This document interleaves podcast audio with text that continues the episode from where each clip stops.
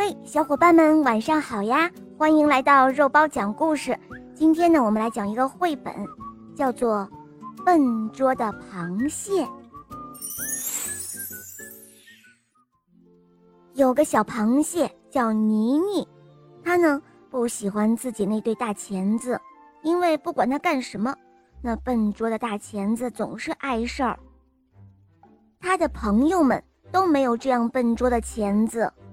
妮妮多么希望自己有像章鱼和水母那样可以挠痒痒的触手，或者像海龟和鱼那样能够划水的鳍。有一天，妮妮和朋友们一起去玩捉泡泡的游戏，只见“啪”的一下，妮妮笨拙的钳子把泡泡给扎破了。他们不能玩这个游戏了，于是。开始玩追逐的游戏，妮妮横着身子飞快地逃跑，可有一只钳子总是碍事儿。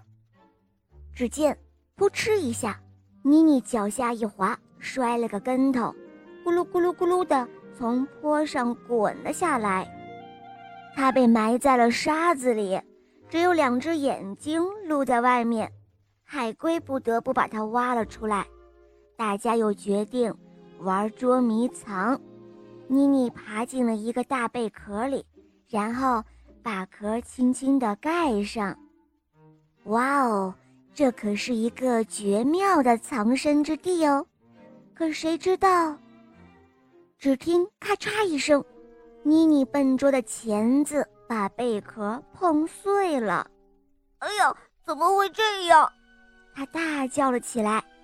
妮妮忍不住叹了一口气：“呃，如果没有这对笨拙的钳子，我会藏得非常好的。”哦，别担心，妮妮。水母一边说，一边把碎了的贝壳捡了起来。这一回我们来藏，你来找。妮妮从一数到十后，开始找她的朋友们了。他在沙子里找到了海龟，他在贝壳下找到了水母，可是他把石堆的周围都找遍了，也没有找到章鱼。呃，救命啊！救命啊！突然，他们听到了求救声，原来章鱼被海草紧紧地缠住了，章鱼拼命地扭来扭去，左摇右摆。海龟和水母也跑过来帮忙，可是海草却越缠越紧。这时候，妮妮想出了一个主意，她用自己的大钳子，轻轻地把海草都剪断，然后被剪断的小片海草随着海水飘走了。妮妮越剪越快，就像在围着海草跳舞。妮妮的钳子啊，飞快地移动着，一会儿吹，一会儿切，一会儿撕，一会儿又抛。很快，海水里到处都是打着转转的碎海草了。哇，章鱼这会儿终于自由了。哦，谢谢你了，我聪明的螃蟹朋友。说着，他开心地欢呼了起来。妮妮高兴地挥舞起了她的大钳子，她终于知道自己笨拙的钳子是多么的有用了。好了，宝贝们，这个故事呢，肉包就讲完了。这个故事告诉我们呀，其实每个人呢都有自己的优点和缺点，也就是有自己的优势。